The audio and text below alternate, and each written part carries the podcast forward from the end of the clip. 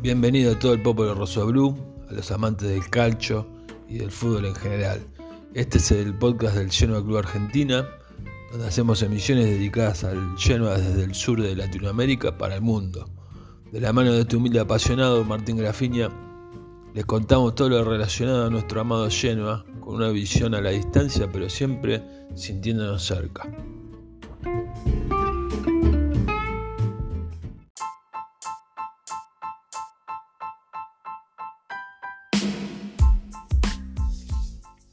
Hola amigos y amigas, bienvenidos a esta nueva emisión de nuestro podcast del Genoa Club Argentina. Mi nombre es Martín Grafiña y bueno, muy contentos, la verdad, sobre todo por la victoria del sábado frente al Citadela.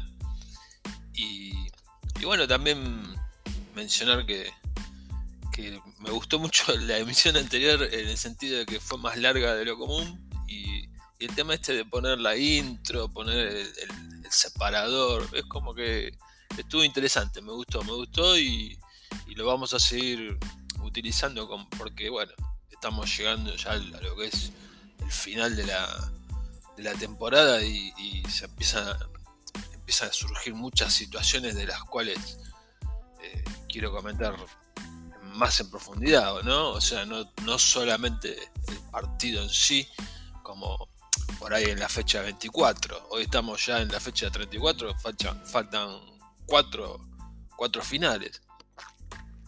Entonces se empiezan a generar un montón de, situaciones para, para, comentar y, bueno, las emisiones se pueden llegar a ser un poquito más largas. Lo cierto es que, como les decía, habíamos jugado el sábado en el Tombolato, ¿no? Lindo, lindo nombre, como había mencionado en la, emisión anterior. Ganamos por la mínima, 1 a 0, pero ganamos, que es fundamental. Un triunfo, creo que fundamental eh, en muchos aspectos. Sobre todo porque el Bari también ganó al, día siguiente, el domingo. Voy a comentar un poco sobre ese partido también porque lo vi gracias a los amigos salvadoreños que emiten que compraron los derechos de la Serie B y emiten todos los partidos, por lo menos el partido más importante del horario, lo emiten. Y lo emiten con gran calidad, ya les, comenté.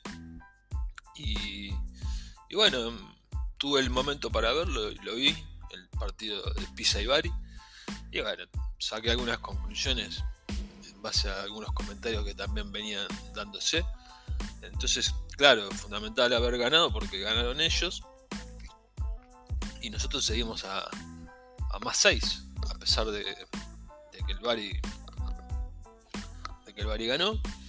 Imagínense si nosotros no hubiésemos ganado, tampoco era tan tremendo, ¿no? O sea, eran 4 puntos, pero a falta de a falta de 12 que nosotros tenemos a, a más 6 así defendiendo con uñas y dientes ese ese segundo puesto y encima acercándonos a, a lo que es el primer puesto, al Frosinone, porque el Frosinone empató y, quedamos a, a dos puntos.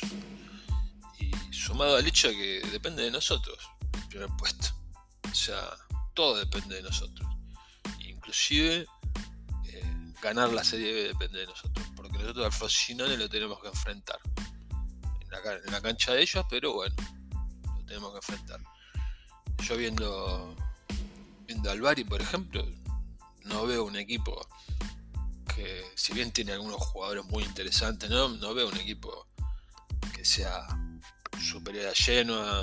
Eh, está en modo avión, así que igual tampoco se puede descuidar mucho, ¿no? Pero, pero bueno, sí, está. Yo lo, yo lo veo ya ascendido, ¿no? Al Frosinone primero o segundo, pero ascendido. La cuestión es que, bueno, como decía, nos presentamos en el Tombolato, un estadio que yo les había comentado en la previa que, que albergaba aproximadamente 8.000 personas y, y, que nosotros habíamos ya habíamos hecho sold out, ¿no? Ya habíamos se habían adquirido todos los boletos que correspondían eran alrededor de 1500, pero bueno, eh, viendo la demanda pasaron a ser 3.000. Eh, nos dieron obviamente lo que es el sector hospity, ¿no? que es una, una cabecera. Al estadio le falta una, una de las dos cabeceras, no, no las tiene. Esto es algo bastante usual en, equipos eh, de Serie B. El estadio es chico y, y, bueno, como les digo, una cabecera no existe. Entonces, eh, el sector hospity es eh, la cabecera, la única que hay, que encima no es completa, o sea, no va de, de corner a corner. Pero bueno, eso era lo que nos habían dado en un primer momento. Después nos dieron una tribuna que queda eh, como, como separada, pero en el medio de lo que es la tribuna, la platea oficial y este sector visitante. Que también la, completamos, ¿no? Con todo el colorido llenoano. Y también nos dieron una parte de, la platea. Eh, de la platea, digamos, que está enfrente de la, de la platea oficial, ¿no? De la platea principal.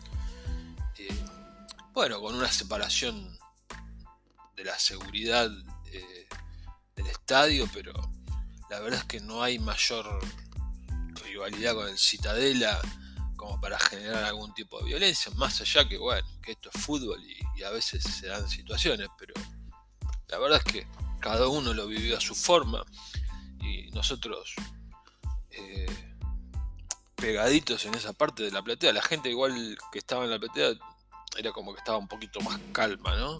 No era lo mismo que la que estaba ubicada en el sector visitante. Pero bueno, pegaditos ahí y, bueno, alentando al equipo. Realmente yo tengo que eh, decir que se sintió como que éramos locales porque eh, era un aliento incesante sumado al color ¿no? que, que le dimos. Está bien, el Citadela es un equipo humilde, ¿no? Esto siempre con mucho respeto, ¿no? Sepan, creo que el que me conoce lo, sabe, pero yo lo, quiero aclarar, o sea, con mucho respeto al, Citadela, sea o no sea amigo, no me interesa, o sea, yo respeto mucho a, todos los equipos, no, me gusta no me gusta entrar en, la chicana y menos con, un equipo como, como el Citadela, ¿no? Que la verdad es que les digo, es un equipo humilde, una ciudad chica y el estadio es muy chiquito y bueno, la verdad es que ellos van a la cancha como en otra frecuencia, o sea, nosotros, lo nuestro es otra cosa, eh, ellos van a la cancha como, eh, como un, pasatiempo, ¿no? No sé si me explico, porque, porque claro, realmente era, se sentía que lleno era, era local. No, eso tampoco lo quiero poner como que grande que somos, ¿no? Pero, o sea, no, tampoco es una cuestión de soberbia. Eh, es una realidad. La verdad es que éramos locales eh, y, bueno, y encima se sumó el hecho de que, de que, bueno, que nos llevamos la victoria, así que se vivió una linda, una linda fiesta ya. Vamos a ir un poquito ordenados, ¿no? El, equipo que se plantó fue el, equipo prácticamente que se viene manejando, porque atajó Martínez. Eh, y bueno, la defensa volvió a ser aquella que, bueno, tras la sanción a Bogliaco, tras la lesión de Bani, se tuvo que andar eh, se tuvieron que andar moviendo piezas ahí, entonces jugó Bani Bogliaco Dragusín eh, con, con esa línea de tres, jugó Sabelli por derecha y jugó Crisito por izquierda, ¿no? como laterales que hacen toda la banda. Y bueno, en el medio Frendrup, Badel y Strutman. Frendrup obligado, entre comillas, porque claro, yo el otro día les había dicho que, que recuperábamos a Sturar y de repente no lo encuentro en la, la convocatoria. Eh, se me pasó por el hecho de que había tenido una, pequeña lesión, de la cual todavía arrastraba un poquito, pero por eso fue al banco. Y después entró, ¿no? En el segundo tiempo entró. Pero, pero bueno, Friend eh, fue de arranque. La verdad es que en esta ocasión, bueno, no me quiero adelantar, pero creo que Badel fue el, que hizo el mejor partido en el medio. Es muy importante el tema este del medio campo porque porque la verdad es que cuando funciona el medio campo funciona obviamente todo el resto. Yo creo que la defensa está muy está muy bien parada la línea 3, eh, está muy bien por lo menos en lo que es la última etapa, ¿no? En este, en este sprint final está muy bien parado Mimo Crisito por izquierda, está muy bien parado eh, Sabeli por derecha y, bueno, como les digo siempre en las emisiones, es como que en el medio campo hay uno que sobresale y, se van turnando. Por ejemplo, Strutman no tuvo un muy buen partido, pero bueno, eh, no me quiero adelantar. Frendrup, Badel, Strutman en el medio y arriba Goodmanson Koda, que ya es como que es una fija esa, esa dupla. Ya eh, digamos que Gilardino compró, compró esa, esa, esa formación, ¿no? Eh, que en algún momento fue quizás distinta, se intentó con, con Aramú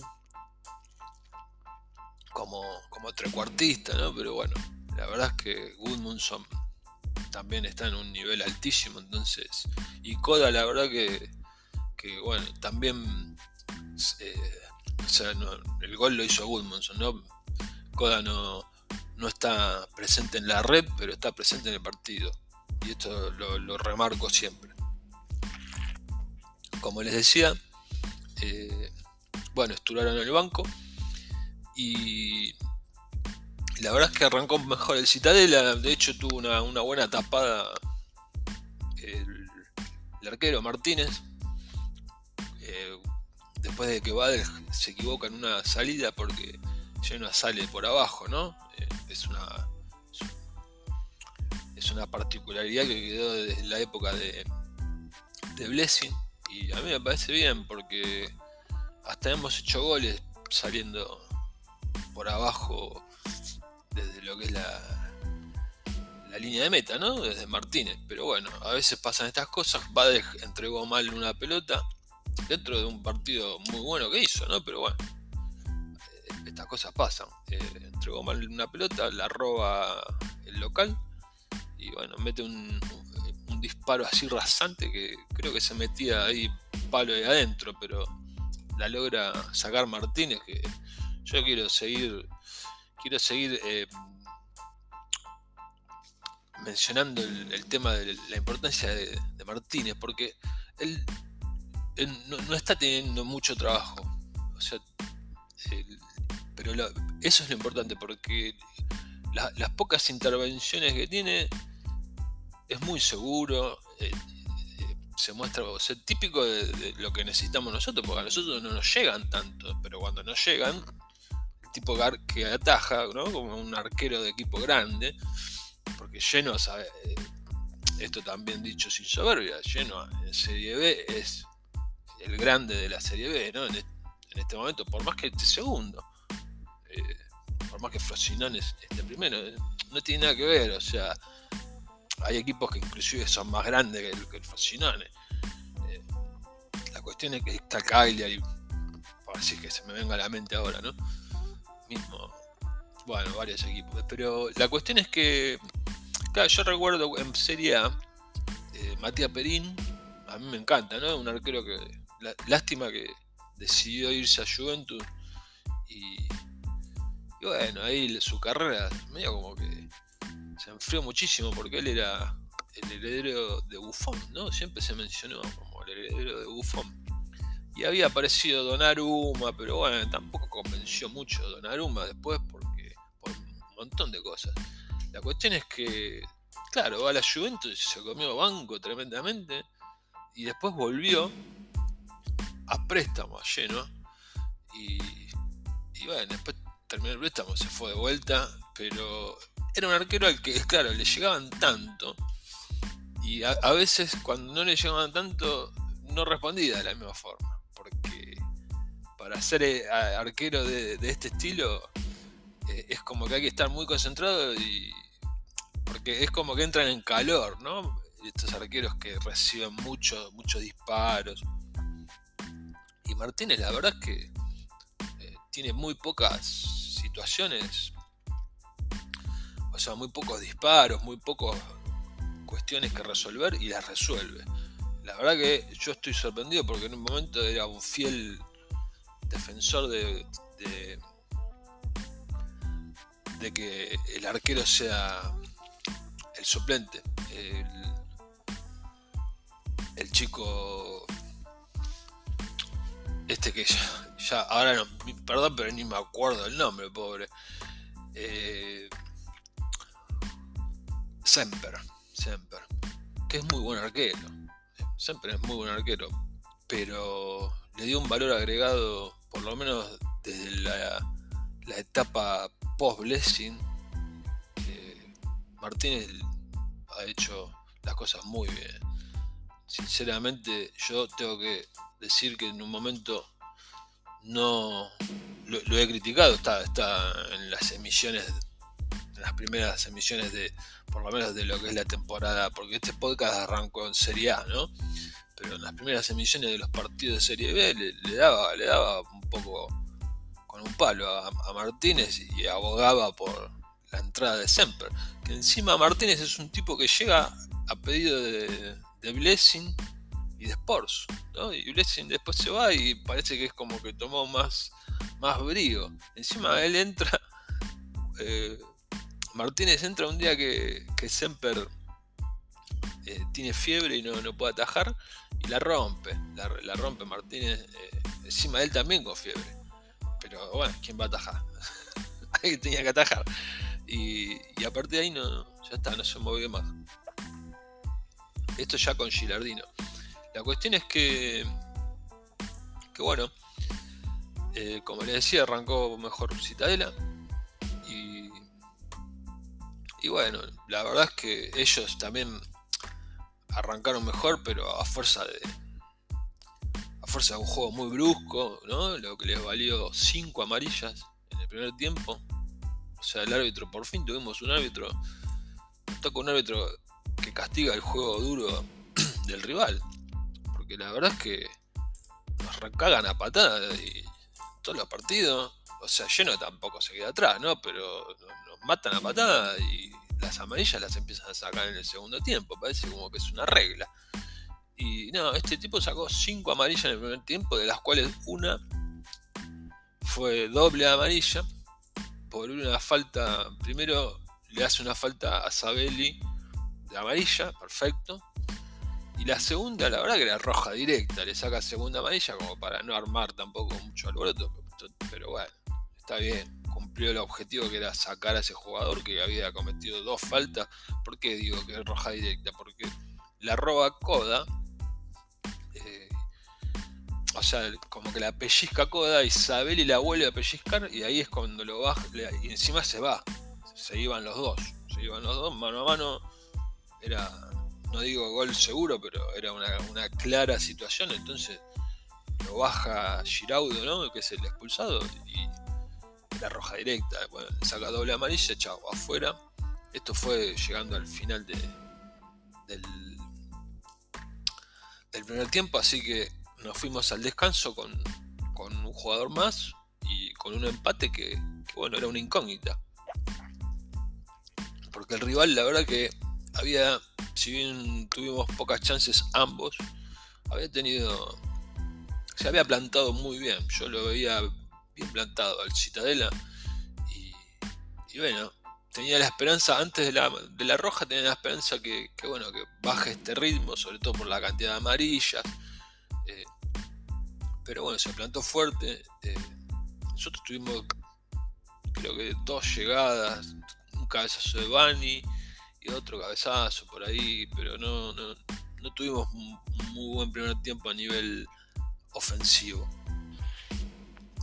En el segundo tiempo, ¿qué pasó? Claro, con uno más, es como que Gilardino dijo, bueno, vamos a ver, o sea, no vamos a quemar las naves, vamos a ver qué es lo que pasa y a ver si sacamos la diferencia, ¿no?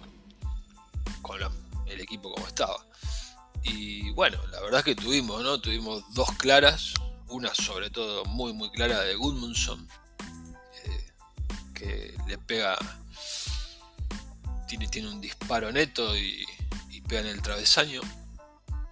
Y, bueno, de casualidad no entró, porque encima pega en el travesaño abajo y pica la pelota, hay una mala suerte tremenda. Pasa que le quiso reventar el arco Gudmundsson y bueno, se lo reventó, pero pegó en el travesaño. Y después tuvo una también no tan clara, pero, pero fue bastante clara de eh, Koda, que recibido en el área y empezó a pisarla. La verdad que yo a veces me llama la atención Koda siendo un tipo así que parece como muy corpulento, muy lento, ¿no? Pero tiene, tiene ese esa, esa habilidad, ¿no? Entonces empezó a sacar. Pasa que también los defensores le, tienen, le tienen temor, ese es el valor agregado de Koda.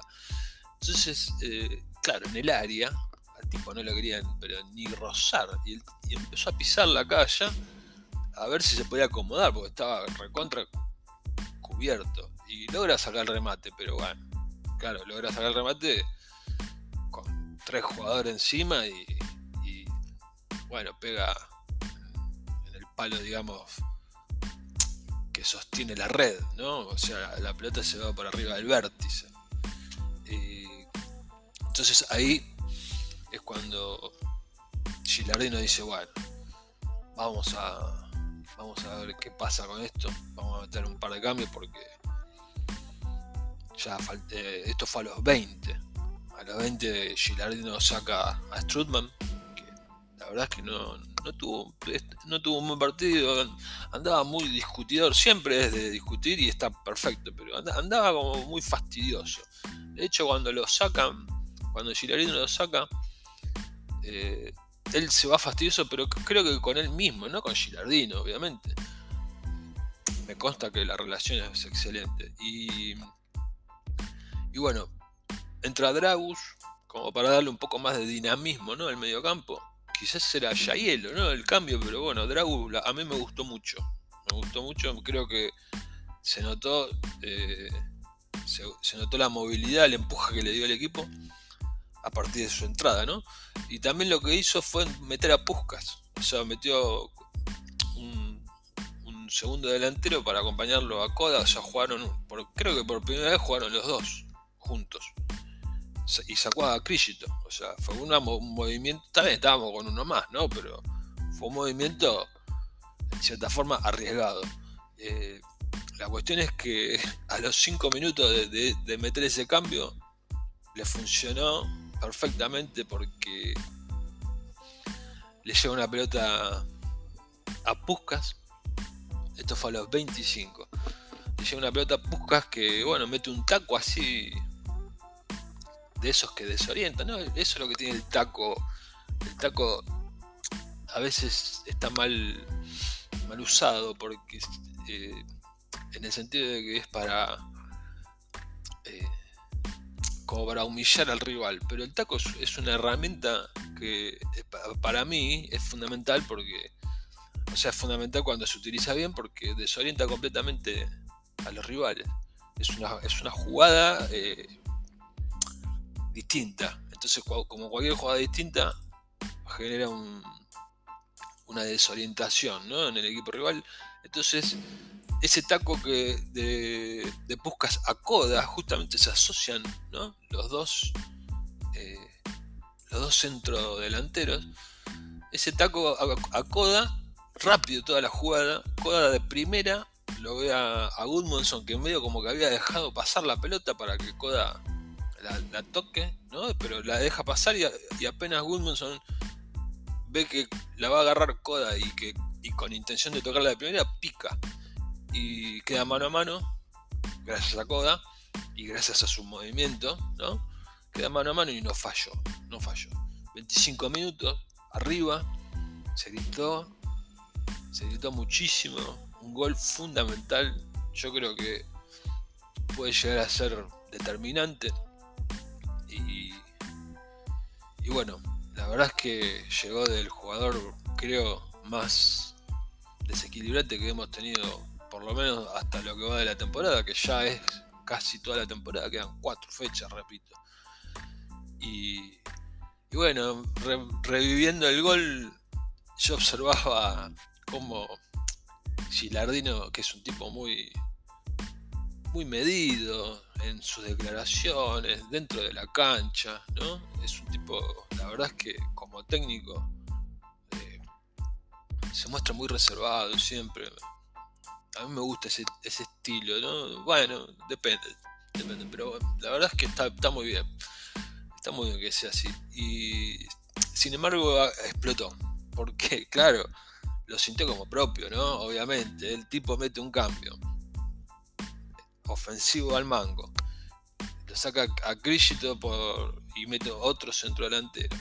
Lleno juego por primera vez con, con dos centrodelanteros más Goodmanson. Porque no lo sacó a Goodmanson.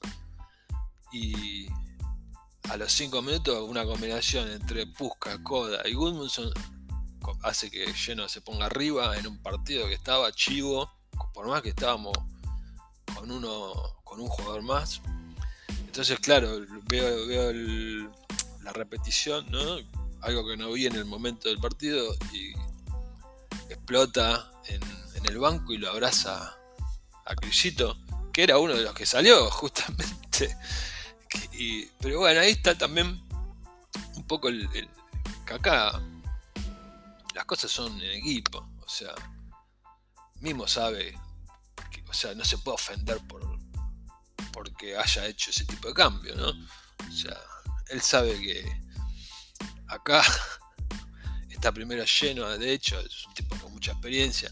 Bueno, ahí abrazado los dos, una, imagen muy linda porque recordemos que Gilardino está muy cerquita a nivel edad con, con Y bueno, creo que han compartido también en, algún momento la zurra. Eh, y bueno, ver a, estas dos personas que, que siempre, digamos, sobre todo Crisito, ¿no? Estuvo muy ligado a Genoa, Gilardino también en su momento, ahora bueno, está haciendo historia, ¿no? Con el Genoa y esperemos que, que la verdad las cosas terminen como, como todos queremos.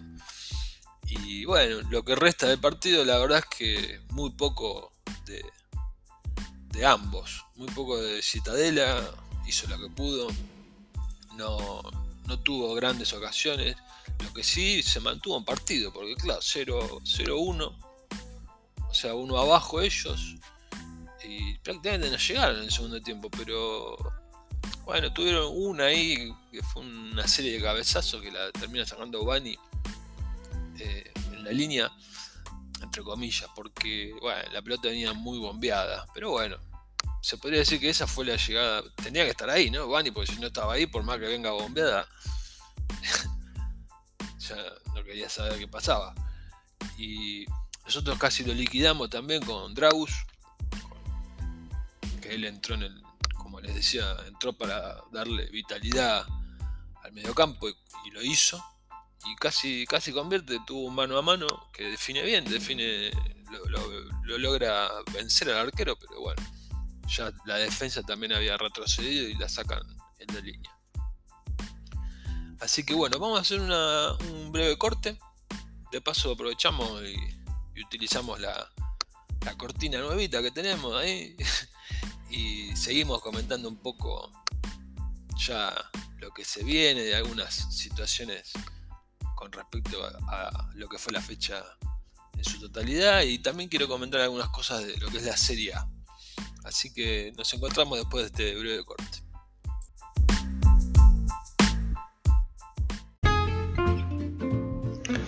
Mi nombre es Martín Grafiña y presido el Genoa Club Argentina desde su fundación en el año 2011. Este es nuestro podcast dedicado al grifone y dirigido a todo el pueblo rosso y a los amantes del calcio en general, emitiendo desde el sur de Latinoamérica en castellano y para todo el mundo.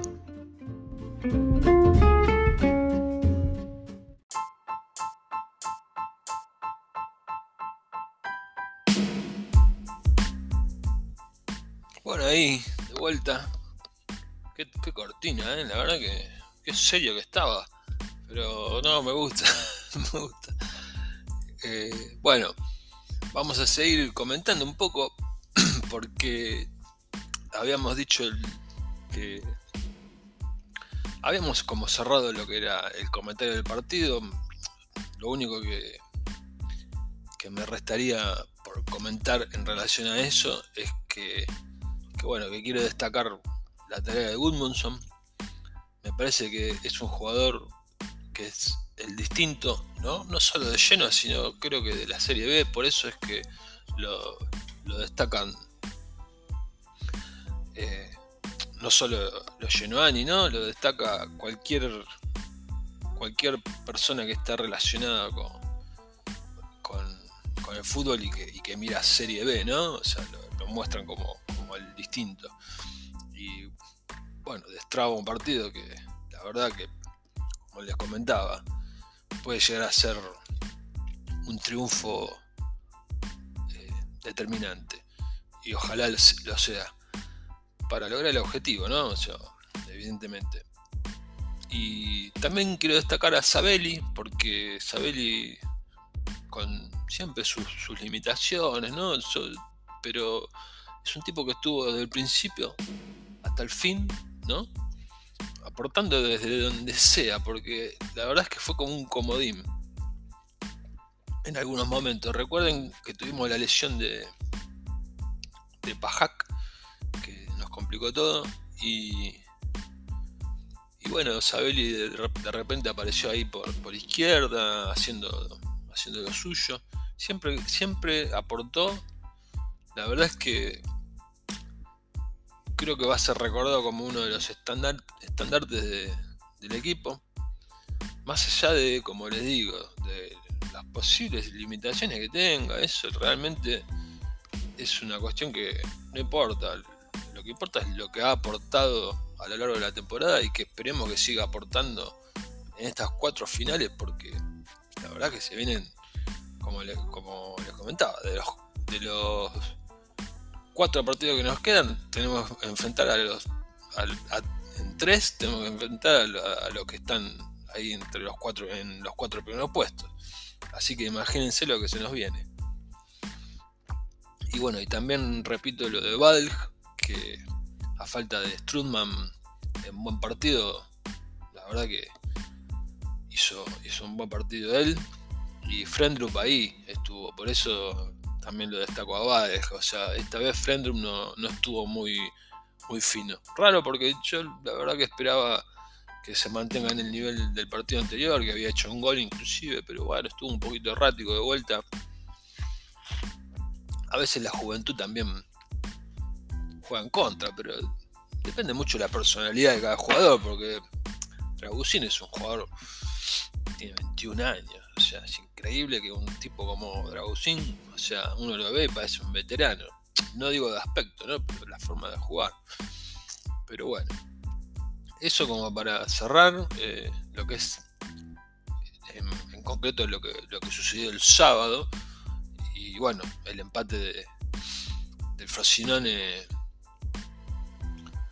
frente al Subtirol, justamente, que es nuestro próximo rival. 0 a 0, un partido terminó en 0 a 0, que sentencia, digamos, de cierta forma al Subtirol al playoff, cuando en algún momento estaba ahí pensando, estábamos pensando que, que podía que podía llegar a pelear, ¿no? Porque, claro, un equipo que no, no tiene mucho mucha presión y de repente a veces la presión juega muy en contra. Y la verdad que andaba jodiendo de forma bastante importante. Pero bueno, se baja ya de la pelea, eh, por lo menos por lo que es el ascenso directo, ¿no? Y, todo queda entre, entre Genoa, eh, bueno, Frosinone primero, Genoa segundo, Bari tercero.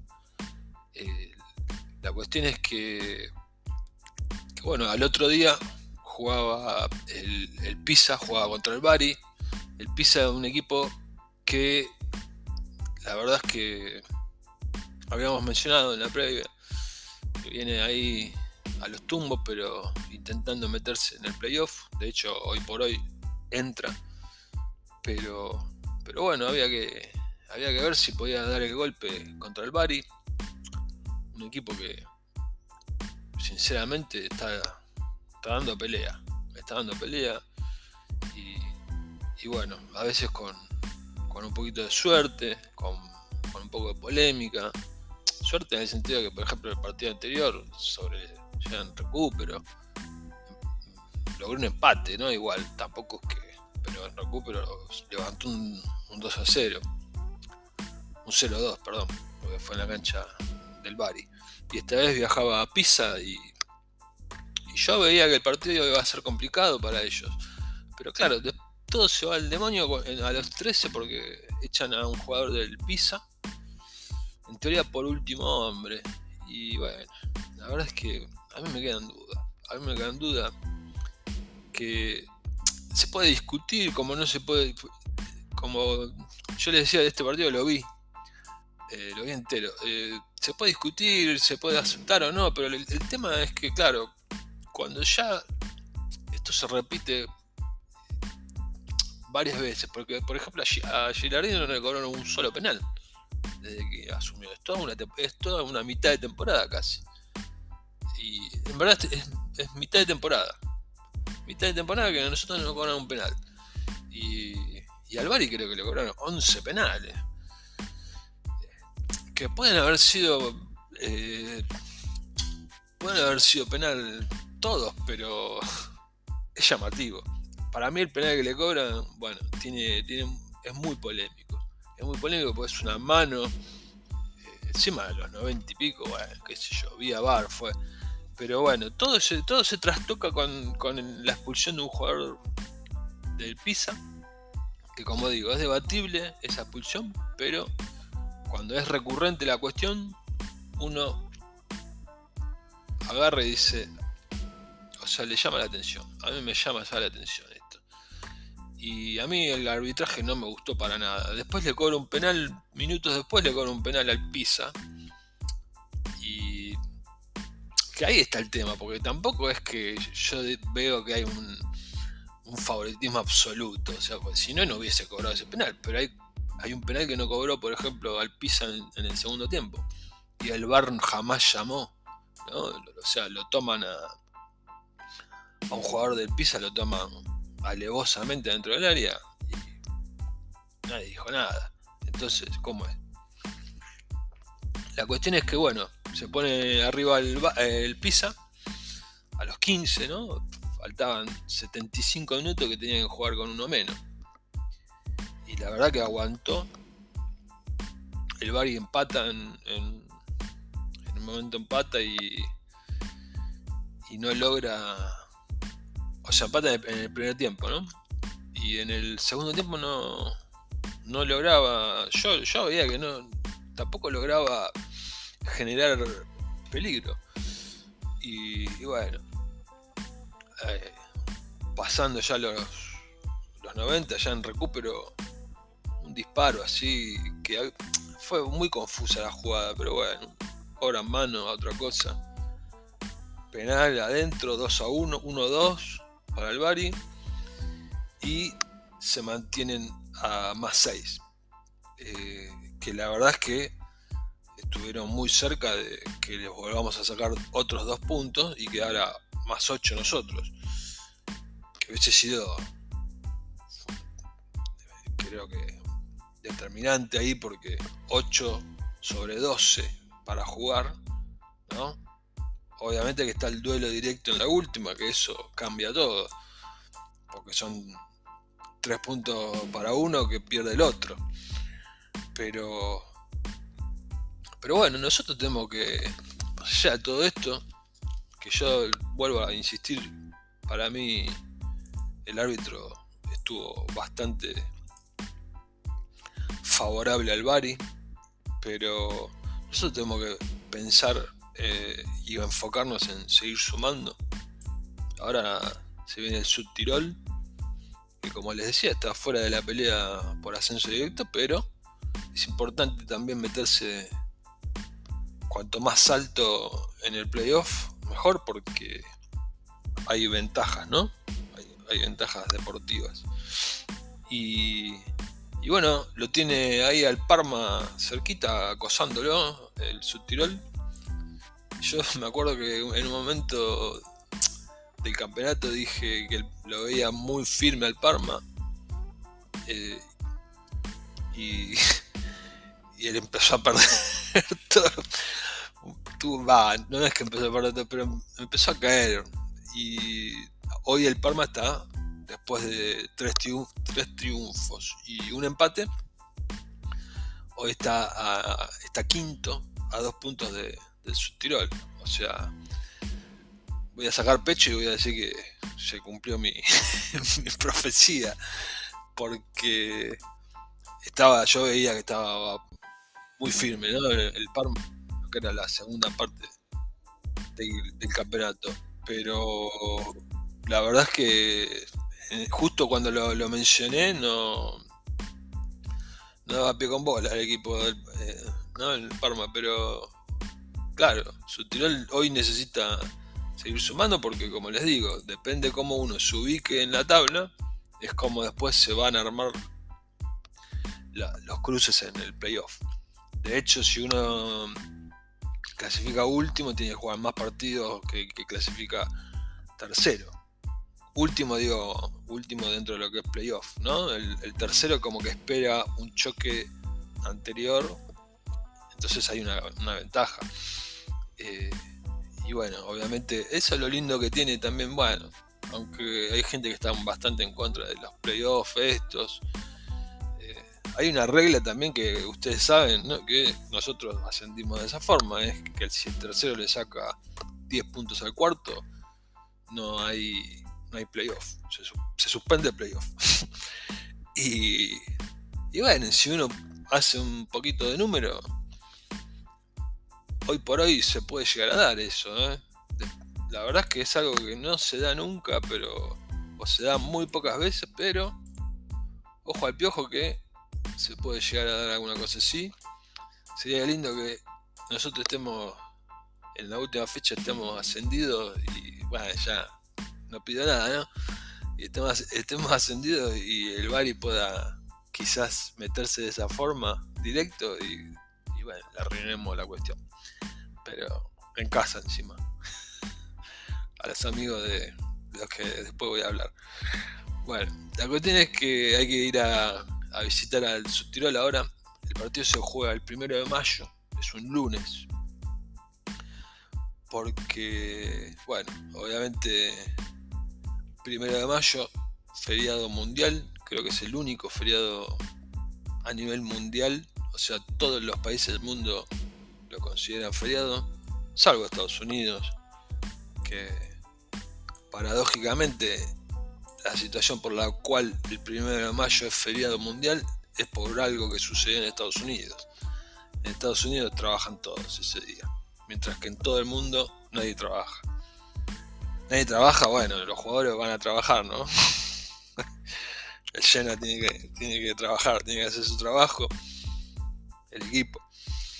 Y, pero bueno, es un feriado y por eso la, la, fecha se juega casi en su totalidad, se juega el 1 de mayo arranca el, arranca el domingo, el domingo 30 de abril, pero con partidos que están más relacionados con, con lo que es la, la salvezza, ¿no? Todo lo que es la, parte de arriba se juega de la tabla, se juega el primero de mayo. Ojalá que sea un feliz día del trabajador para, todos los Genuani. Tenemos que jugar allá en, en, la, Bolzano, que es, es una ciudad muy, muy cercana a lo que es eh, Alemania, al punto tal que se habla alemán en varios puntos de la ciudad, creo que el 25% de la población lo, tiene como primer idioma, está muy influenciado por Alemania, Bolzano. Y, bueno, el estadio se llama el Druso, es un estadio muy chico, es un viejo reducto que fue remodelado a principios de, este siglo. Y, y bueno, es muy chiquito, son 5.500 personas. Ese clásico estadio que a mí me, recuerda a los estadios chiquitos de, Inglaterra, ¿no? Con, con techo, todo techado, ¿no? Y bajito. Estadios chicos, ¿no? Estadios del, quizás de, de categorías inferiores de Inglaterra. Y el tema es que hay una cabecera que no está, no existe. Entonces se, achica mucho lo que es la capacidad, 5.500 personas. Al punto está que hoy ya, antes de hacer la, emisión, estaba leyendo un poco y, y la sociedad Subtirol mencionó que está todo vendido. O sea que el partido se juega a estadio lleno, incluido lo que estaba ofrecido, o sea, las localidades que eran para nosotros, que yo no sé a, dónde, no, o sea, seguramente nos van a ubicar en alguna parte de la platea, ¿no? En un rincón, pero no, creo que nos den, no, mencionaban la cantidad. Yo no sé, quizás nos dan como mucho mil personas. Eh, y evidentemente el anuncio que hacen ellos del sold out, ¿no? como que se vendió todo, es para mí es falso. O sea, es un poco como para decir, no me pidas más Genoa porque, porque lo que pasó en Citadela, ¿no? Que eran mil y pico, mil quinientos, terminaron siendo tres mil. No me pidas más porque todo lo que, lo que reste es que inclusive tampoco sé, no está el dato de, no es que no, no tengo el dato no salió el dato de cuántas son las localidades que nos dieron. Entre 500 y 1000, más de eso no. Es un estadio, como les digo, de 5.500 personas. Y obviamente que ellos no, no van a querer que, la mitad sea para el lleno, ¿no? Eh, la cuestión es que, que bueno, que es un partido también fundamental. Y, y bueno, no jugamos el ascenso, amigos, porque la verdad es que está todo ahí, está todo muy, no digo muy cerca, ¿no? Pero que, todavía no está definido nada. Frosinone tiene 68 puntos, nosotros tenemos 66 y el Bari tiene 60. Recordando que a los dos equipos les ganamos en la ida, ¿sí? Eso que significa que en caso de desempate si ellos no, nos ganan, por ejemplo, si sacamos un empate, tenemos la diferencia a favor nuestro. Claro, pero nosotros nos descontaron un punto. Así que, qué gracioso, ¿no? Que, son todo. Pero bueno, no importa, no importa. La realidad es esa, 68, 66, 60. Y, y bueno, la verdad es que en lo personal yo espero obviamente un resultado positivo en, en el estadio este del Subtirol, en el en Bolzano, ¿no? En, eh, el Druso. Porque después nosotros recibimos a, a en el Ferraris y yo creo que, o sea, nosotros recibimos a Lascoli de, con nueve puntos por disputarse. Y depende mucho de lo que suceda ahí, podemos sellar quizás el ascenso. Ojalá, ojalá sea así, porque de no ser así, es posible que tengamos que esperar hasta la última fecha, y en la última fecha sabemos que nos enfrentamos al Bari. Entonces es algo que en lo personal yo quisiera evitar. Sinceramente, creo que todos que, quisiéramos evitarlo, salvo alguno, algún loco que, quiere que quiere ir. No, no, creo que haya nadie que, que quiera enfrentar al Bari. No porque le tengamos temor, ¿no? Sino porque, bueno, es como jugar una final. Y la verdad es que la idea es ascender tranqui. Eh, de hecho, antes del Bari tenemos que enfrentar al Frosinone y de visitante, ¿no? Y, bueno, como les digo, todo depende de nosotros. La verdad es que seguimos yo sigo muy confiado, lo veo al equipo muy, muy concentrado y, la verdad es que no siento, siento que, se, nos, se nos va a dar el, ascenso. Les mencionaba y les vengo mencionando, no me importa si es en la primera ubicación o en la segunda, inclusive si es en la tercera con 10 puntos de diferencia, cosa que es bastante improbable, ¿no? Pero bueno, eh, como sea, ascenso directo, eh, ojalá. Y el partido del lunes, el primero de mayo, nos jugamos, nos jugamos una parada fundamental. Son todas fundamentales y la verdad que las venimos sorteando bien. Esperemos seguir en la misma senda. Y, y bueno, se puede dar una situación. Por eso quería mencionaba antes del corte que, que quería hablar un poquito de la Serie A. No quiero darle demasiada entidad ¿no? a los huéspedes, pero es el equipo que, comparte la ciudad. Y estoy hablando de Sampdoria. La cuestión es que es una situación que se puede dar en la cual por primera vez un equipo de la ciudad sube y otro equipo de la ciudad baja en la misma temporada. Esto jamás se había dado en la historia. Y hoy lo confirmó en un grupo que tenemos todos los que somos presidentes de, de los Genoa Club del exterior. Lo confirmó Máximo Prati, que es escritor también de. Sobre, escribe sobre fútbol en general, más allá que es genoano y, y ha escrito libros sobre Genoa, a mí me hizo llegar, y le estoy muy agradecido, me hizo llegar en su momento un libro dedicado a Genoa y otro libro dedicado a, la influencia italiana en la zona de, de, Bruselas. Eh, la verdad es que con dedicatoria a ambos libros eh, me lo hizo llegar vía, vía aérea. O sea, yo les pedí por favor que no lo haga porque, bueno, como le, como le digo realmente a todos los, los autores, ¿no? Que, que se ofrecen para este tipo de cosas, pero bueno, ellos en un momento máximo me dijo, para mí es un placer que vos tengas una copia de mi libro. ¿Y qué, le puedo decir? Eh, y bueno, máximo, ya que estamos, dedíquele unas palabras a mi hijo y cosa que hizo la verdad que muy agradecido. Bueno, hoy confirmó que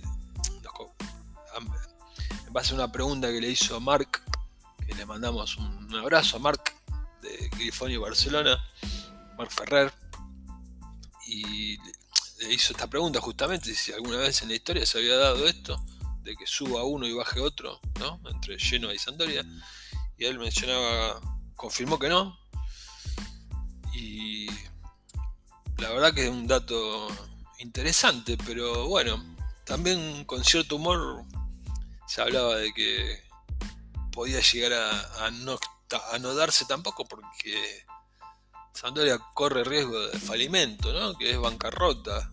Y cuando te sucede eso, te vas a la D. Y esto se da también en, en el contexto de un partido que este fin de semana se dio, hubo dos partidos que yo le presté mucha atención, que fue, por eso digo que, quería hablar de la Serie A un poquitito eh, en líneas generales, ¿no? Eh, eh, hubo dos partidos a los que yo les, presté especial atención, que uno fue Juventus-Napoli, porque el Napoli está virtualmente logrando su tercer escudeto de la historia, algo histórico, histórico para el calcho, ¿no? Porque los otros dos escudetos fueron de la mano de, de Maradona. Bueno, tenía un equipo alrededor también, ¿no? Pero. Y, y la otra situación, bueno, lo del Napoli comento brevemente que prácticamente le dio la vuelta en la cara a la Juventus en el último minuto, porque en, sí, en el último minuto, a los 92, 93, mete el gol Raspadori pone el 0-1 y si bien matemáticamente todavía no, no es campeón, es, prácticamente imposible que se le escape este campeonato.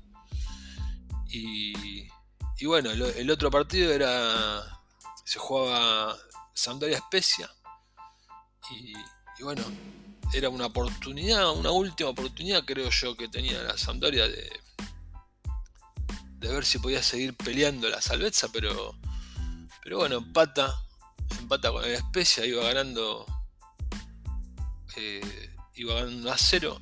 Y, y bueno, encima en el medio una situación donde lo que es la Sud, ¿no? La Sud del, que es la que donde se ubican los, los tifosi de Sandoria, ganando 1 a 0 para el partido, con ganas de suspenderlo, inclusive con, a modo de protesta.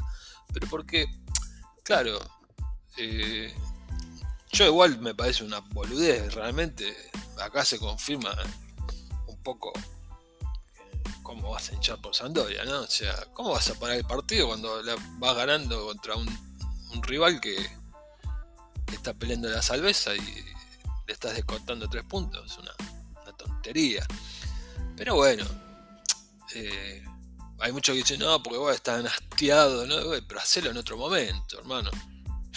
o sea, andás a romper todo en la semana, qué sé yo, no lo hagas en el medio del partido.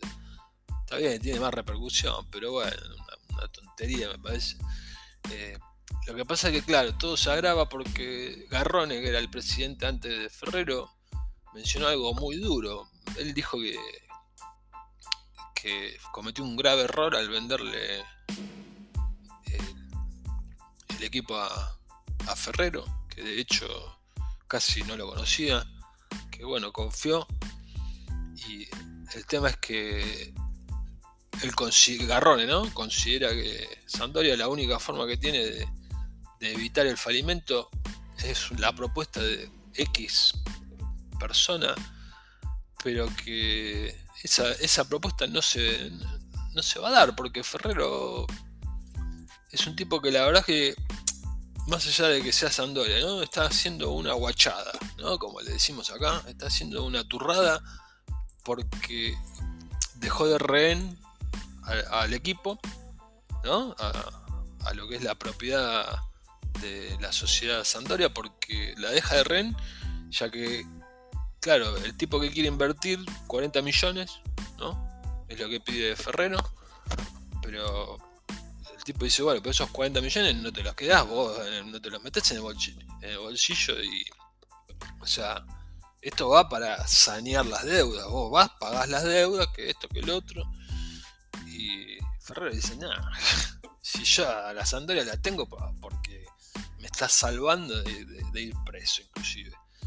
O sea, es una situación bastante triste, pero bueno, eso no quita que nosotros como genuanos, la verdad, yo, esto es muy personal, si la Sandoria se va a la D, por primero que casi seguro que desciende por tabla, si lo mandan a la D, a mí no me va a temblar el pulso en decir que se la banque. O sea, no me voy a poner en la postura de pobre Sandoria, Sarasa. Yo sé que hay mucha gente que puede decir, no, no, porque la verdad que esto, que lo otro, que el derby, nada, bueno, a mí no me interesa que se queden en la D y que no vuelvan nunca más.